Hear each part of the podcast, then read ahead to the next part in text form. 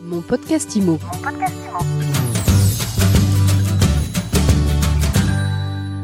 Bonjour et bienvenue dans ce nouvel épisode de mon podcast IMO. On s'intéresse aux conflits de voisinage. Aujourd'hui, on va parler des nuisances sonores et on retrouve Gaël Audrin Demet, docteur en droit, spécialiste de la biodiversité, de la pollution des sols, de l'énergie et de la densification urbaine au laboratoire ESPI de ZER du groupe ESPI. C'est bien ça, Gaël une nouvelle fois. Alors, on va faire une interview. Vous allez nous accorder une interview qui va faire du bruit. Il nous est tous arrivé d'être agacés par la tondeuse du voisin, le pianiste qui fait ses gammes en pleine nuit, le chien qui aboie toute la journée, l'alarme qui se déclenche de manière euh, intempestive le week-end. Bref, c'est vraiment des sujets du quotidien qui peuvent mettre les nerfs à rude épreuve. Que dit la loi? Euh, sur ces problèmes de bruit Alors, la loi, elle dit beaucoup de choses. Elle touche des cas très différents, mais finalement, le droit reste assez général. Le Code de la santé publique, déjà, interdit tous les bruits qui portent atteinte à la santé en principe. Le code pénal punit d'une amende de troisième classe, donc c'est-à-dire jusqu'à 180 euros, certains bruits qui, par leur durée, leur répétition, peuvent constituer une infraction s'ils troublent la tranquillité d'autrui. Si ces bruits sont volontaires, et ça c'est très important parce que très méconnu, et qu'ils sont réalisés en vue de gêner autrui, de lui porter atteinte, il s'agit d'une agression sonore. Concrètement, ça peut être quoi? Vous croyez qu'on passe l'aspirateur volontairement en pleine nuit, par exemple, pour embêter son voisin? Ça arrive, ça? Eh bien, quelqu'un qui passe la nuit à mettre des coups de balai dans le plafond pour empêcher le voisin euh, du dessus de dormir. Par exemple, ça peut être très très gênant. Imaginez que ça se poursuit toutes les nuits. Les, conséquences sur la santé peuvent être importantes quand même. Privé de sommeil, euh, risque de l'anxiété, risque euh, d'avoir des troubles, notamment augmentation de la pression artérielle. Mine de rien, le bruit a des conséquences très graves sur la santé, surtout s'il est répété. Comment est-ce que le législateur prend tout ça en compte? Alors, le législateur, euh, il va essayer de trouver un équilibre, équilibre entre les bruits du quotidien qu'il faut pouvoir supporter parce que c'est la vie en commun qu'il impose, la vie en société, et puis les nuisances trop importantes qui excèdent les inconvénients normaux du voisinage et qui vont gêner la vie quotidienne des gens. Et par exemple, pour les agressions sonores, le législateur euh, a prévu des sanctions très fortes, puisque euh, si l'agression sonore est reconnue, vous pouvez être condamné à un an de prison et 15 000 euros d'amende. C'est loin d'être négligeable. Donc l'agression sonore, ça peut être le voisin qui euh, tape avec son balai, comme vous disiez tout à l'heure. S'il le fait toutes les nuits, que le bruit est extrêmement gênant, très fort, et que vous n'en pouvez plus, et qu'il le fait volontairement pour vous gêner, pour dégrader votre, vos conditions de vie, moi, je pense que oui. Comment on peut prouver ça? Ah, la, question de la preuve, c'est toujours un vrai sujet, et surtout en termes de bruit. Euh, vous avez plusieurs possibilités. D'ailleurs, d'abord, un, officier de police judiciaire, et, ça peut être par exemple le maire, qui est officier de police judiciaire, peut constater l'infraction. C'est une première possibilité.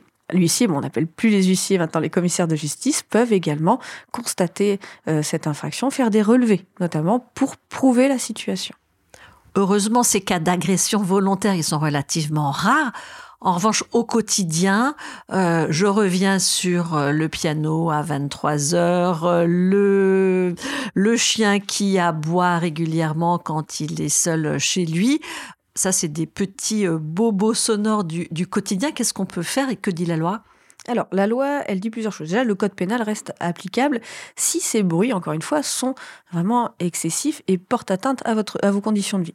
Néanmoins, le droit civil existe aussi euh, via la notion de troubles anormaux du voisinage, où même sans faute, puisqu'il s'agit d'une responsabilité sans faute, euh, le juge peut sanctionner, en tout cas de euh, réparer le trouble excessif par rapport aux inconvénients normaux du voisinage. Par exemple, pour euh, votre, euh, votre sujet sur le piano. Alors, c'est une vieille jurisprudence, mais j'ai trouvé très intéressante. Elle date de 80. Il s'agit de, parents dont l'enfant euh, jouait du cornet à piston. Il s'entraînait au cornet à piston, donc instrument avant célèbre. Et ça gênait énormément les voisins, j'imagine autant sur la quantité que la qualité. et ils ont été, entre guillemets, condamnés à verser 458 euros, alors en l'occurrence c'était des francs, mais bon, c'est plus le cas, 458 euros de dommages et intérêts aux voisins, surtout aux voisins du dessous. Et euh, le juge a obligé les parents soit à insonoriser leur appartement, soit à utiliser le garage comme lieu de répétition. Donc vous voyez, toujours ce souci d'équilibre entre les choses Parce que le cornet à piston, j'ai pas le bruit dans l'oreille, mais c'est un instrument très, très, très fort. C'est un instrument à vent, donc euh, la trompette, euh, tout ça, c'est. Et puis il y a les bruits, il y a les bruits de la nature aussi qui, qui gênent. Je pense notamment au coq Maurice, qui a défrayé la, la chronique il y a quelques mois maintenant. Effectivement, euh, cette histoire du coq Maurice est assez représentative des conflits qui peuvent exister entre des bruits conçus comme plutôt normaux, surtout dans un environnement rural, et qui sont mal acceptés par euh, parfois les nouveaux arrivants qui peuvent les trouver euh, excessifs et s'en plaindre. Et donc le coq Maurice, très intéressant cette histoire. Donc le coq Maurice euh, chantait le matin comme tout coq qui se respecte. les voisins n'ont pas apprécié et ont saisi le tribunal et évoqué un trouble anormal du voisinage. Et qu'a dit le juge? Alors, le, juge a rendu sa décision en plusieurs points. D'abord, euh, les voisins estimaient que le code de la santé publique s'appliquait, c'est-à-dire qu'ils estimaient que ça portait atteinte à leur santé. Évidemment, le juge a écarté cet argument, tout simplement en considérant que non, l'intensité du chant du coq n'était pas suffisante, en fait, pour, euh, pour venir atteindre la, la santé des voisins.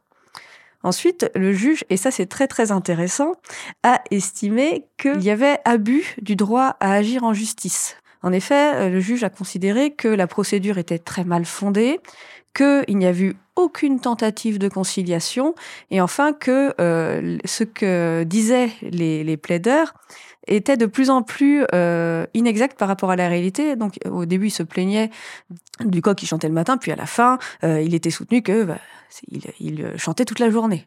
Donc effectivement, c'était problématique. Concernant les troubles anormaux du voisinage, parce que les plaideurs estimaient ici que euh, le chant du coq troublait de manière excessive le voisinage euh, par rapport à son caractère répétitif. Le juge écarte cet argument en considérant que, euh, eh bien, le, en fait, le coq en réalité ne chantait que le matin et une demi-heure. Ça, c'était la réalité. Et il estime également que dans une zone rurale, petite commune, et, un coq qui ne vivait pas à proximité du centre-ville, eh bien, euh, c'était, ça n'excédait pas les inconvénients normaux du voisinage. Et donc, euh, la requête a été rejetée. Est-ce que vous dites ça marche aussi pour euh, les cloches de l'église? Ah, les cloches de l'église, autre grand sujet de jurisprudence. Dans les cloches de l'église, alors il y a des distinctions classiques entre les sonneries euh, civiles et les sonneries religieuses. Je vais pas rentrer dans ce débat-là.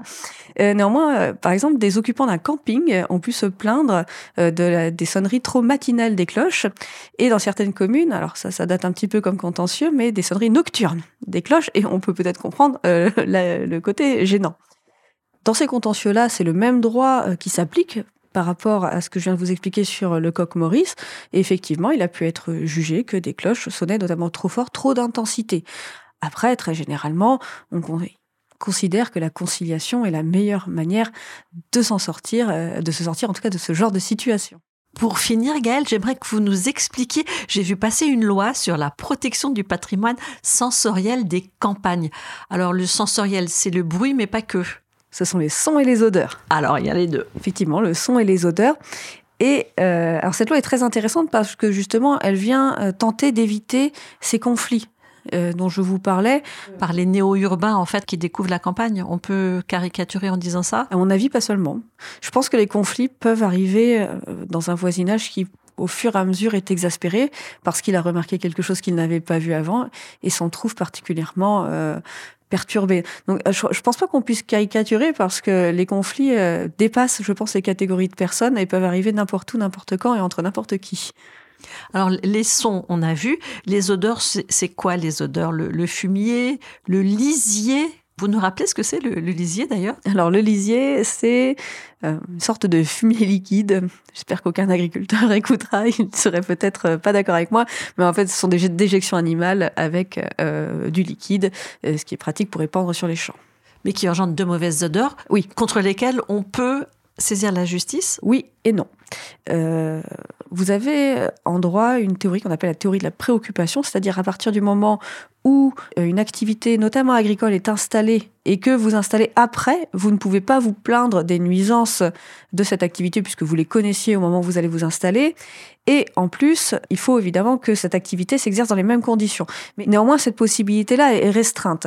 Mais effectivement, si euh, il s'agit d'une activité qui s'installe après vous et dont les nuisances sont excessives par rapport aux inconvénients normaux du voisinage, là effectivement, le contentieux euh, pourrait exister. Pour finir, Gaëlle, qu'est-ce que vous donnez comme conseil aux gens qui sont préoccupés par ces sujets au quotidien? Comment c'est quoi Comment on trouve le bon équilibre? Alors d'abord, je leur conseillerais euh, d'essayer euh, d'aller en parler aux voisins. Première chose, euh, tout simplement parce que beaucoup de choses peuvent se régler par la conciliation et devraient se régler par la conciliation. Le, le contentieux est incertain, le contentieux est long et parfois douloureux euh, et cher.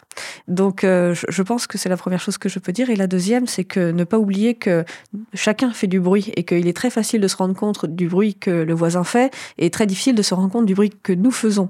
Et donc peut-être aussi penser à ça avant de lancer un conflit. Et puis j'ajouterais finalement que le bruit, c'est aussi un peu la vie. C'est vrai. C'est important et un espace neutre et aseptisé, je ne pense pas que ce soit souhaitable. Merci beaucoup Gaëlle Audrin de Metz. Toujours un plaisir de vous retrouver et d'écouter vos chroniques juridiques sur lesquelles on apprend beaucoup et pas seulement au niveau du droit. Et je vous dis à très vite donc pour un nouvel épisode. Si celui-ci vous a plu, vous nous laissez des étoiles, vous nous mettez des commentaires sur Spotify, sur Deezer, sur Apple Podcast, où vous voulez. Nous, on adore ça et je vous dis à très vite. Mon podcast IMO. Mon podcast IMO.